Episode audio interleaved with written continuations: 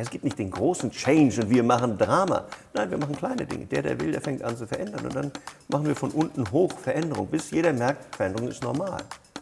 Durch die Digitalisierung wird unsere Arbeitswelt immer flexibler, mobiler und agiler. Unternehmen müssen daher ihre Arbeitsweisen und Geschäftsmodelle überdenken und anpassen. Wie das gelingt, verraten wir im Kiosera Podcast. Unsere Moderatorin Annette Neth diskutiert darin mit Experten aus Wirtschaft und Wissenschaft.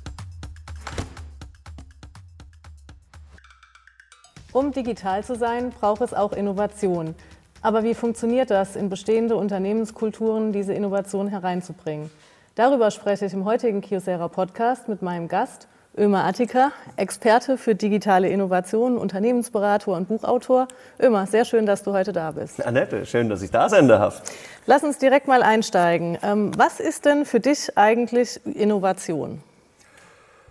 In dem Kontext, über den wir sprechen, würde ich sagen, ist Innovation eine Idee, die es bis zur Marktreife schafft. Also sprich eine Idee, die so gut ist, dass jemand anders mir dafür Geld gibt. Mhm. Und ähm, du hast mehrere Bücher geschrieben, unter anderem auch in 30 Minuten zur digitalen Innovation. Mhm. Ähm, das geht so einfach. Ich äh, weiß in 30 Minuten, was ich mit einem Produkt mache, was ich an den Markt bringe, was mir Geld bringt. Äh, zumindest die Grundlagen. Also der Rest ist auch ganz viel tun, weil du kannst in deinem Buch nicht erklären, wie genau dein Produkt aussehen muss, aber wie der Prozess aussieht, wie ich Ideen generiere, wie ich die Ideen greifbar mache, sodass ich sie validieren kann, ich sagen kann, taugt denn das was? Und vor allem, wie ich mit meiner Zielgruppe umgehe. Ich glaube, das ist ein ganz wichtiger Punkt. Ich habe meine Idee, aber eben eine Innovation ist es, wenn jemand anders sagt, das ist so gut, dass ich dir dafür Geld gebe. Das muss ich testen. Okay, das heißt, ähm, ganz konkret stelle ich mir vor, das muss ich testen. Ich sage jetzt, nein, lass uns ein Beispiel finden. Ich ähm, habe eine Innovation im Haushaltsbereich. Mhm. Und dann würde ich also hingehen und sagen, ich möchte, dass das 50 Hausfrauen testen. Ja. Oh. Das ist auf jeden Fall wichtig. Und was du ja. machen musst, ist eben nicht fragen. Ja, zu sagen, was halten Sie von der Idee dies und jenes? Äh, das funktioniert nicht. Ja, weil sie werden alle das sagen, was sie denken, dass in dem Moment das Richtige ist, aber nicht, was sie machen. Sprich, was du tun musst, ist beobachten. Du musst schauen, lass es da, lass es liegen und guck, was dann passiert. Wird es denn tatsächlich eingesetzt? Wird es nach einer Woche noch benutzt? Ja, nicht, dass es so ein typisches, ich stelle es dahin, ist ja toll und am zweiten Mal lasse ich es, weil es mich nervt. Okay, und aus diesen quasi Testphasen hat man dann schon ähm, quasi die ersten Rückschlüsse, um dann zu sagen, wunderbar, ich mache weiter. Oder vielleicht, nee, ich muss noch mal ran. Oder bist du in deinem Prozess, sage ich mal, fünf Schritte zur Innovation dann dabei zu sagen, okay, und jetzt geht's raus? Ähm, also du brauchst auf jeden Fall mehr als einen Schritt. Es ist dieses Zyklische. Mhm. Ja, also ich, ich mache es, ich probiere es aus, dann, dann gucke ich, was passiert und getrennt davon erst beobachten, dann bewerten. Ich sehe, dass das und das passiert. Und dann frage ich mich, was heißt das? Und dann sage ich, okay, was können wir davon machen? Ist unser Produkt besser, schlechter oder anders als das letzte Mal? Was mache ich als Neues? Bis ich irgendwann das Gefühl habe, jetzt sind wir weit vorne. Und dieses, die Schritte, das ist wie die Zettelchen in der Schule. Ja, nein, vielleicht. Ja, willst du mit mir gehen? Sprich, will dieses Produkt mit mir weiter? Das ist iterativ und das können drei Zyklen sein, das können auch 30 Zyklen sein, weil meist testest du ja nur einen kleinen Teil. Und dann den nächsten, dann den nächsten, bis ja. du irgendwas hast, von dem du sagst, na, das ist markttauglich. Das wäre dann ein MVP, ein Minimal Viable Product. Du sagst, das ist gut genug, um es zu verkaufen. Okay, jetzt ähm, ist es ja im Moment, wie gesagt, dieses Buzzword, ne, digitale Transformation, Digitalisierung und dafür brauchen wir diese digitalen Innovationen. Löst es doch bitte einfach mal auf, du lachst schon so herzhaft. ja, ich, ernsthaft, ich kann es nicht mehr hören. Also, auch wenn ich einen Saal habe mit ein paar hundert Leuten, ich sage, wer von Ihnen hat schon mal Digitalisierung gehört, digitale Transformation, dann nicken alle. Wenn ich frage, kann mir das jemand erklären, dann haben sie alle Fragezeichen in den Augen. Das ist schon vorbei. Das ist ein bisschen traurig. Also alle reden drüber, aber keiner weiß, wie das ist. Ähm, ich versuche dann das aufzubrechen, sage, digitale Transformation heißt, wir schauen uns an, was es digital gibt und kann uns das helfen, unser Unternehmen besser zu machen. Und dann kommt man so hin. Und dann ist die nächste Frage natürlich, was ist ein Unternehmen? Was wäre ein Unternehmen? Das ist eine Organisation, sprich Menschen, die zusammenarbeiten, die Werte schaffen und diese verkaufen. Also das ist noch relativ einfach. Und digital heißt einfach nur, können wir uns besser organisieren, wie wir zusammenarbeiten? Können wir mehr Wert schaffen oder neue Werte?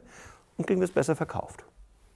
Das wäre digitale Transformation. Okay, klingt sehr gut, sehr eingängig. In wenigen Worten, jetzt sagst du, wir sind ein Unternehmen, das mhm. ist ein Wertesystem. Mhm. Jetzt bin ich ein tradiertes Unternehmen, ne? mhm. sehr, sehr traditionell, in Familienhand, jahrzehntelang geführt. Und ich halte an diesen Werten, die mich ja jahrzehntelang erfolgreich gemacht haben, auch wirklich fest, mhm. weil warum nicht? Das ist legitim.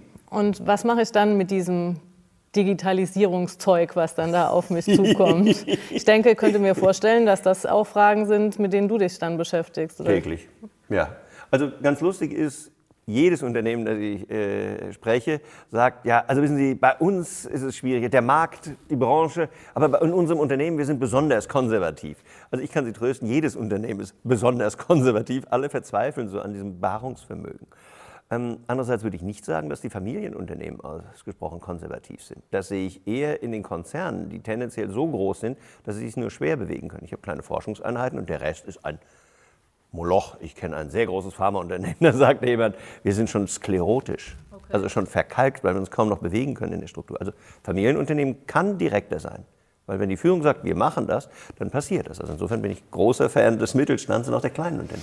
Okay, direkt zwei Stichworte. Ja. Ähm, es fasst ja schon ein bisschen Silo-Denken, ne? wenn man halt sagt, man hat große Unternehmen und jeder macht seinen Bereich, seine mhm. Forschungsbereiche. Wie bekommt man die Leute da zusammen? Und das nächste, was du sagtest, Stichwort Führungskräfte. Also du brauchst jemanden, der das Zepter in die Hand nimmt, oder? Der sagt, los geht's. Oder nicht? das dachte ich früher. Also okay. bis noch vor wenigen Jahren dachte ich, wir machen eine digitale Strategie. Wenn die alle verstanden haben, dann geht's los. Dann bewegen wir so den, das Ganze her. Ähm, mein, meine Erkenntnis im Moment ist, äh, das geht nicht. Wir müssen es subversiv machen. Es gibt nicht den großen Change und wir machen Drama. Nein, wir machen kleine Dinge. Der, der will, der fängt an zu verändern. Und dann machen wir von unten hoch Veränderung, bis jeder merkt, Veränderung ist normal. Ja, ohne das, wir müssen uns ändern. Und das Lustige ist ja auch, dass wir uns privat durchaus verändern. Ja, jeder hat irgendein Smart TV, jeder hat ein Smartphone. Ja, aber mhm. in der Arbeit ist es, oh, wir müssen Change machen. Und. Das ist übertrieben. Das ist ja auch ein Stichwort, ne? neue Technologien, die uns eigentlich helfen, mhm. ähm, die sowas vereinfachen und verbessern. Wie gesagt, zu Hause hat es jeder, ne? Alexa, All Over und mhm. wie gesagt die Smartphones und so weiter und so fort. So, was ist, ich muss das irgendwie in der Firma einführen. Ne? Ja. Und wenn es nur ein neues ähm, CRM-Programm oder so ist, ne, da ist dann Panik in den Augen. Ja, definitiv. Ich bin nicht gar, gar nicht sicher, woher das kommt, aber alle denken auf der Arbeit tendenziell konservativer als zu Hause. So, und dann, dann kommen in den Firmen wird dann Change Management gemacht und betreut, als müssten wir die Leute an der Hand nehmen. Ja, so wie Vorschulkinder. Ja, komm, ich zeige dir jetzt, wie es geht. Und das, das funktioniert nicht. Ja, wir müssen den anderen erklären, warum es gut ist. Und wenn wir die erste Angst der Mitarbeiter genommen haben, dann geht es ganz gut. Ist es dann so, dass man sagt, ähm, identifiziert doch mal euer, euer Innovationspotenzial. Ähm, jeder guckt mal quasi von außen auf sich selbst raus. Oder ist es dafür dann eigentlich ganz gut und ganz wichtig, ähm, dass es so Leute für dich, wie dich gibt, dass man sagt, man ist beratend tätig, ne? man, man sieht mal den Blick von außen und gibt dann Impulse und Denkanstöße? Ich glaube, es hilft. Also das Problem ist, wir sehen alle sehr viele Bäume, aber nicht mehr den Wald. Wir sind also betriebsblind. Und das ist ein Thema, das ich tatsächlich oft gesehen habe. Ich denke, man könnte es, aber in der Praxis frisst dann der Alltag auf und ich kann von außen tatsächlich mehr sehen. Sprich, wenn, er wenn ich den frage, was würdest du denn digitalisieren? Tja, dann irgendwas, was ihm gerade wehtut. Ja, ein neuer Drucker wäre schön oder so. Ähm, und wo, wo ich hin möchte, ist eigentlich mehr, was gibt es denn noch? Also es gibt diesen alten Satz von Henry Ford, da hätte ich die Leute gefragt, dann hätten die gesagt, schnellere Pferde, aber kein langsames, stinkendes Auto. Ja, das heißt, ich muss mit den Ideen reinkommen, guck mal, was noch geht, wo andere Leute darüber nachgedacht haben. Also einfach nur zu fragen, was würdest du tun? Und die meisten sagen, lass stecken, läuft doch. Ja, also ich brauche den Input, was noch geht und den Blick auf den Markt und die Konkurrenten. Das ist schon ganz nett, weil da passiert halt mehr. Und vor allem, wenn wir erfolgreich sind, dann ist es gefährlich. Ja, dann legen sich alle zurück und sagen, läuft doch. Ich habe keine Zeit, ich muss ja Geld verdienen, was soll ich jetzt noch innovieren? Und das kann langfristig ein Problem werden. Das glaube ich. Das wäre auch, lass es uns einmal mhm. durchspielen. Wir haben eine Innovation durchdacht, wir ja. bringen die an den Markt, wir mhm. glauben da eigentlich auch dran, ja. Äh, dass sie erfolgreich ist. So, aber parallel läuft, sage ich mal, ähm, das Traditionsgeschäft weiter. Das mhm. Traditionsgeschäft bringt Umsatz und Marge mhm. und die Innovation läuft schleppend an. Ja. So, jetzt muss ich ja zurück im Unternehmen quasi das verargumentieren, muss irgendwie sagen, was machen wir, was ist los, äh, wie schaffe ich sowas? Ich glaube, das ist vor allem der, der Umgang mit der Angst. Das klingt jetzt ein bisschen dramatisch, aber die Leute haben ja alle Angst, ich verbrenne Geld und ich habe die Unsicherheit, ich weiß nicht, ob es funktioniert. Also ich weiß nicht, wie lange es dauert, ich weiß nicht, ob der Markt es akzeptiert, wie schnell wir genügend User haben. Und wenn ich Pech habe, stecke ich drei Jahre lang Geld rein, dann kommt Google, macht dasselbe Produkt und dann sind wir kaputt. Ähm, das muss ich riskieren. Also das ist eine Kulturfrage. Wie gut bin ich in der Lage auszuhalten, dass ich es nicht weiß? Und da habe ich das Gefühl, sind die Familienunternehmen besser aufgestellt, weil sie sagen, wenn ich mich committed habe, also wenn ich zugesagt habe, ja, ich mache das, dann sind die auch ein paar Jahre dran. Und dann sagen sie, ja, es hat mehr gekostet, als wir gedacht haben, aber wir glauben dran. Und da kommt eben keine Aktionärsversammlung und steigt ihr aufs Dach, sondern sagt, das ist unsere Zukunft. Das ist eigentlich ganz witzig, weil so vom Bauchgefühl würde ich sofort sagen, je kleiner, desto weniger Spielgeld, um auszuhalten, um, um dabei bleiben zu können. Das könnte sich ein Großkonzern viel mehr leisten, zu sagen, wir warten noch, wir warten noch. Aber deine Argumentation erscheint mir da schlüssig zu sagen, man hat eben nicht die Aktionäre im Nacken oder so, die dann halt genau wissen, was mit dem Geld passiert. Und wenn man in der Position ist, auch als kleineres Familien-Mittelstandsunternehmen mhm. zu sagen, ne, dafür parken wir diesen Geldbetrag und dann lassen wir mal das laufen und glauben daran, ist das ja eigentlich eine gute Sache. Siehst du das auch so im Alltag? Bekommst du das zurückgespielt? Ja, also meine Unternehmen, mit denen ich vor allem äh, arbeite, sind Mittelstand. Also ein paar tausend bis vielleicht 10.000, 20.000 Mitarbeiter. Ja, so die klassischen Hidden Champions oft, die sind enorm innovativ. Ich kenne Firmen, die haben weiß ich, die Hälfte ihrer Umsätze machen sie Produkten, die sind jünger als fünf Jahre. Also die sind das schon gewohnt, dass es Neue gut ist. Äh, schwierig ist nur für die ganz Kleinen, weil die haben tatsächlich nicht so einen dicken Beutel. Und wenn die sagen, ja, ich gebe mal ein paar Tage Berater aus, dann sind das einige Tausend, einige Zehntausend. Das tut weh. Ja, und deren Weg ist, glaube ich, nah am Kunden zu sein und gemeinsam was zu machen. Weil dafür gibt es ja ganz viele von den Kleinen. Ob das jetzt ein Handwerksbetrieb ist, eine Beratung, eine IT-Firma, ja, die können lernen, was brauchen wir denn alle und das Know-how zu teilen. Und dann habe ich das Gefühl, geht das auch ganz gut. Ich glaube, das ist ja auch ein Hebel. Ähm, das eine ist das Testen und das andere ist halt wirklich auf die Gefühle und auf die Bedürfnisse vom Kunden zu hören. Ne? Oh, und absolut. Ähm, nicht im eigenen Saft zu kochen und zu sagen, ne, wir denken, wir müssen das Portfolio erweitern, sondern halt wirklich draußen zu hören, was ist der Schmerz oder die Notwendigkeit beim Kunden. Und das, das ist wirklich hart zu lernen, weil es oft eben nicht das ist, was wir denken. Und wir hatten ja das Beispiel, was ist ein Unternehmen? Ja, wir verkaufen etwas, das Wert hat. Und nur der Kunde entscheidet, was etwas wert ist. Ja, und der entscheidet nicht nur über das, was wir haben, der guckt ja auch nach den Alternativen. Und seine Alternative ist unter anderem auch, es gar nicht zu machen. Sagen, ist hübsch, ist mir aber zu teuer. Ja, das heißt, ich investiere das Geld nicht. Und da ranzukommen, zu verstehen, unsere Rolle im Leben des Kunden ist eine ganz andere, als wir denken, das, das erfordert Übung. Aber ich glaube, wenn ich das habe, dann bin ich auch so beweglich, dass ich sagen kann, okay, ich folge auch. Statt dem zu sagen, das habe ich jetzt überlegt und nimm das, ist okay. gut für dich. Wie, wie übe ich das? Tun. Tun. Das ist einfach tun. Eben, also in so einem kleinen Buch kann man das kurz skizzieren. Ja, aber ich habe eine Idee. Ich muss mit dem Minimum, das irgendwie brauchbar ist, so billig wie möglich rausgehen und einfach mal ein paar Leute fragen. Also es gibt so Sachen wie einen Starbucks-Test. Ja, also wenn du in einer hippen Stadt wohnst, wo es auch ein paar Starbucks gibt, was ja inzwischen in jeder Stadt gefühlt über 5000 Einwohner ist, dann Starbucks stellt sich in die Reihe und dann nimmst du deine Idee und fragst mal den Menschen vor und hinter dir in der Schlange und sagst, was hältst du davon? Ja, so ein unverbindliches Gespräch, wenn du sagst, Bäh? Ist schwierig. Ja? Wenn du sagst, oh, ist ja interessant, ja, dann bist du schon einen Schritt weiter. Ja? Also das ist auch so ein Fehler, sagen, ja, wir müssen jetzt Marktforschung machen und um, geschenkt. Ja, geh raus in die Fußgängerzone und frag die ersten zehn Passanten dann hast du ein echtes Leben. Das erfordert Mut. Ja, weil das wäre tatsächlich, wo ich denke, wow, ne, durch die Digitalisierung und so, da können wir dann noch Auswertungen machen und das alles noch und Marktforschung und da noch was drüber laufen lassen. So, wir haben ja ganz andere Technologien und Möglichkeiten, um diese Bedürfnisse zu ermitteln. Ne? Aber vielleicht immer so nach dem Motto, sprechenden Menschen kann geholfen werden, tatsächlich. Ja. Ne? Also, also, das ist auch so ein, so ein Irrglaube. Ja, weil dann bin ich genau wieder in dem, also es gibt dieses Buch Lean Startup.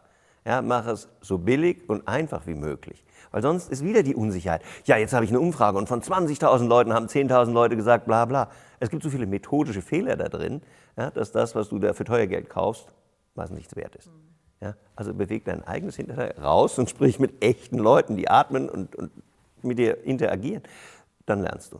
Das muss man machen. Und das funktioniert? Hast du Kunden, die das wirklich machen? Also oh ja, Unternehmen, also, also es gibt eine Menge Fragen, die du dann äh, ganz hübsch bei internationalen Projekten, ja, jetzt gehst du zum Beispiel in den asiatischen Raum. Ja, was sind die Probleme, die sie haben, bei denen wir ihnen helfen äh, zu lösen? sagt der Kunde, alles gut, danke. Fein. Diese Höflichkeit. Ja, natürlich. Das, das wäre ein völliger Gesichtsverlust. Ja, das äh, kann auch im, im, Nahen Osten dann passieren. Ja. Da, da will dir keiner wehtun. Ja. Insofern sagen, nein, das ist toll, großartig, danke. Äh, ja, nü. Ja, sowas. Oder du redest mit Ingenieuren, habe ich auch gern. Ja, so, was haben sie Ich habe keine Probleme. Ich bin dafür da, Probleme zu lösen, deswegen kommen wir nicht mehr. Okay, sprich ganz viele kulturelle Sachen, um tatsächlich dahinter zu kommen, Ja. wo es weh tut. Und das, das ist halt kein technisches Problem, sondern etwas, wo ich Fingerspitzengefühl und Empathie brauche. Ja, und auch so ein bisschen Bauchgefühl. Ne? Du hast in deinem Buch auch geschrieben von Tod durch Analyse. Die Idee fand ich eigentlich auch ganz gut. Ja. Und das trifft es ja jetzt auch gerade wieder. Ne? Du kannst äh, tatsächlich dich tot analysieren, Marktforschung etc. machen, aber wenn du vielleicht vom Bauchgefühl, was irgendwie ein bisschen dazugehören muss, ähm, eine Entscheidung triffst, ist das nicht die verkehrteste. Nein, wenn du auf deinen Bauch auch wirklich hörst, ja, es sei denn, dein Bauch sagt, ich will das aber haben, ich habe da so viel Zeit reingesteckt, dann kriegst du etwas, das nennen die Engländer Confirmation Bias, also diese Neigung zur Bestätigung, du hörst nur auf das, was deine Meinung bestätigt. Das passiert auch. Also dann hast du einen ungesunden Bauch, sagen Ja. wir mal. Ja, aber wenn du tatsächlich zuhörst, auf jeden Fall. Ja, weil das, also ein Stück Intuition kann dir sehr viel mehr helfen als irgendwelche Zahlen. Kleiner Spruch von Alan Weiss. Informationen sorgen dafür, dass du etwas verstehst. Aber Emotionen sorgen dafür, dass du auch was tust. Sprich, du musst ein Gefühl haben, dass du sagst, ach, Ja. ja. weil da- das kriegst du auch mit 100 PowerPoint-Folien nicht gemacht. Das stimmt. Und du hast eben auch mal nochmal den Vergleich zu den Startups so ein bisschen gezogen. Ne? Ähm, auch das ist ja, ähm, wir werden alle digital, wir sind jetzt alle Startups, wir arbeiten in coolen Collaboration Centern zusammen Ja. im Hamburger Hafen und so. Ähm, ein Familienunternehmen oder ein tradiertes Unternehmen muss ja gar nicht schlecht sein, hattest du am Anfang auch gesagt. Definitiv. Kann man denn auch mal sagen, liebe Startups, was ist was, was ähm, ihr lernen könntet von, von traditionellen Unternehmensstrukturen? Ähm, ich weiß nicht, ob Lernen das Richtige ist, aber die traditionellen Unternehmen, die haben halt schon etwas da. Und das ist eine Produktionsgelegenheit, die ich als Startup auch mache. Und ich habe ein Beziehungsnetzwerk an Lieferanten und vor allem an Kunden. Das heißt, ich habe einen Marktzugang. Also viele Startups haben so die Idee, ich habe jetzt was Neues und unterschätzen, dass ein Mittelständler mit ein paar tausend Leute die Idee in sechs Monaten nachbauen kann, wenn sie denn wirklich gut ist. Oder das Startup einfach frisst. Also insofern ist dieses Ich gehe zur Weltherrschaft mit meiner Idee äh, bisschen übertrieben. Ja, ich glaube, man kann schon voneinander lernen, ne? weil umgekehrt, ähm, ich ich habe mal eine Grafik gemacht über den Beschaffungsprozess. Und wenn du im Startup bist, dann ist, ich will etwas, ich kaufe es, ich habe es. So, ist, so, sobald das Unternehmen größer ist, ich will etwas, ich muss einen Antrag stellen, ich muss Angebot einholen, ich muss vergleichen, da habe ich 10, 12 Schritte bis zum Ende. Jedem, dem ich das sage, sagt mir, stimmt, bei uns ist es so, aber noch schlimmer. Wir haben 15 Schritte und dann bist du nicht mehr beweglich. Ja? Also dieses, ich will es und ich tue es, ohne das ganze bürokratische Monstrum rum, ähm, das ist etwas, das dem Mittelstand oder auch gerade noch den Konzernen sicher sehr gut tun würde.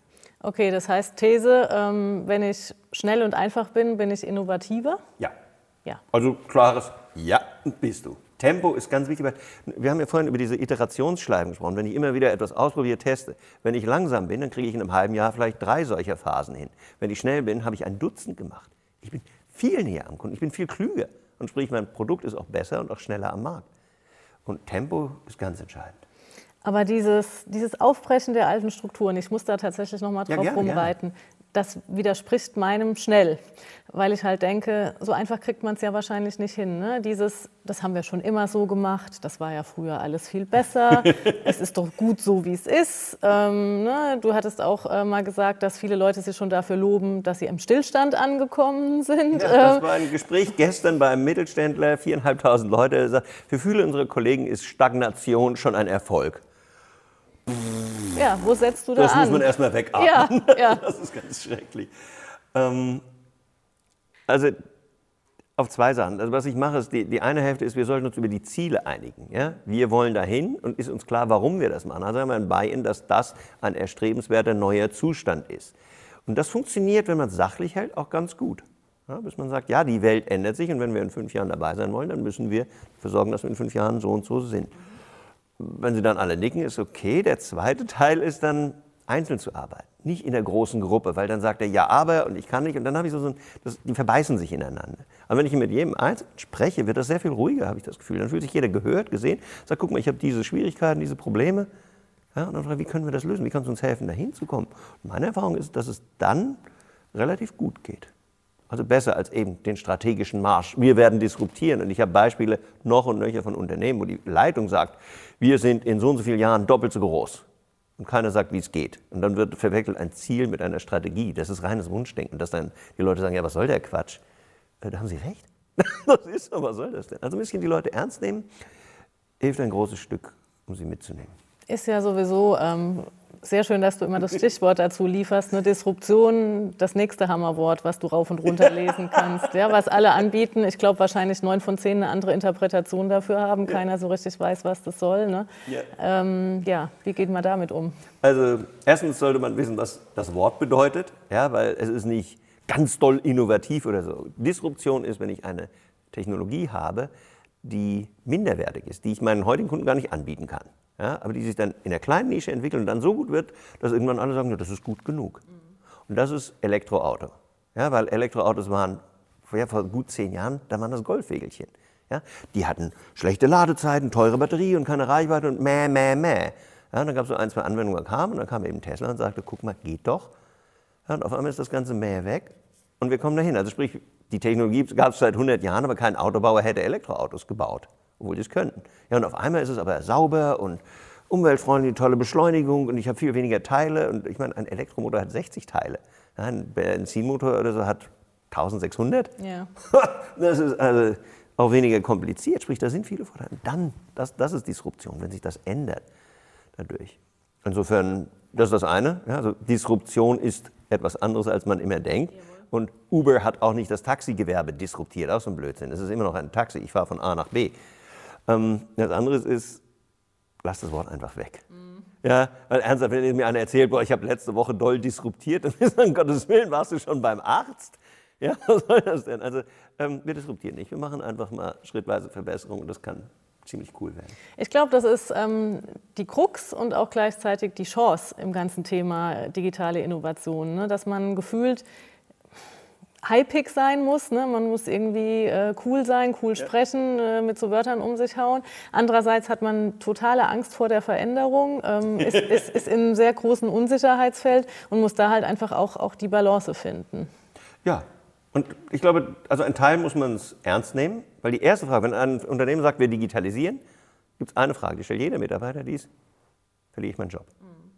Das, ist einfach so und das muss man auch akzeptieren. Und dann kann ich nicht von hehren Zielen sprechen, sondern sagen, was heißt das für mich?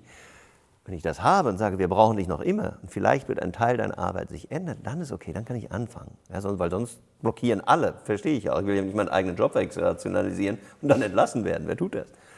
Ähm, und das andere ist eben daran zu gewöhnen.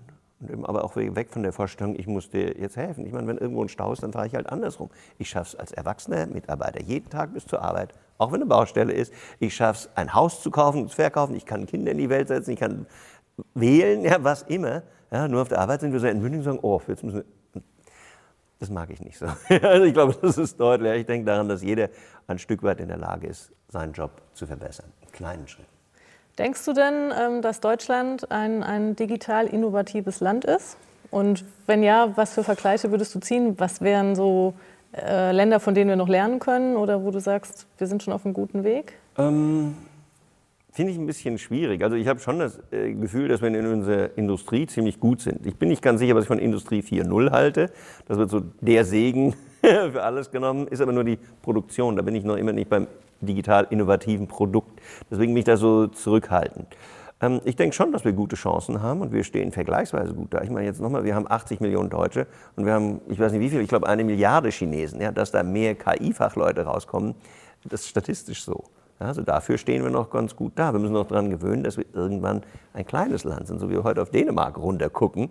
Ja, also lieber, wir machen das, was wir machen, sehr schön und sind da etabliert, zu sagen, wir sind jetzt noch der Exportweltmeister. Also das sehe ich langfristig nicht mehr.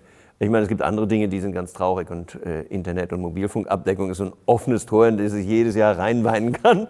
Äh, es ist eine Katastrophe. Ich fahre, weiß ich, durch, durch die Technologieregionen unseres Landes und ich habe keinen Empfang und das Internet ist eine also ich, ich lass uns da nicht weitergehen, aber okay. es, ist es gab diese Diskussion über 5G, neuer Mobilfunkstandard. Ja, brauche ich jetzt 5G an jeder Milchkanne? Würde ich sagen, ich hätte ja gerne mal überhaupt Handyempfang an jeder Milchkanne, weil da sind die Geschäftsmodelle, weil die Milchkanne muss melden, wie voll sie ist und wann sie abgeholt werden muss und so weiter. Also das, was dahinter und das in meiner Provinz, wo die ganze Industrie sitzt, ja, ich irgendwie mit so Schmalbandanschluss arbeite, das, das tut mir ernsthaft weh.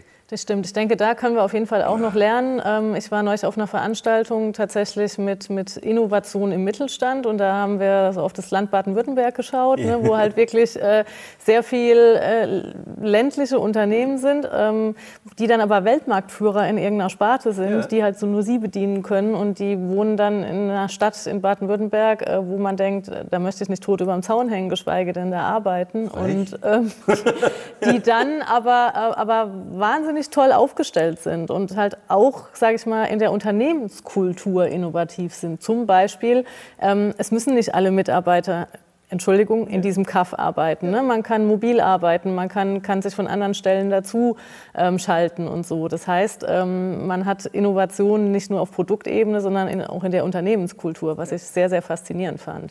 Das ist ein ganz wichtiger Punkt, die Kultur.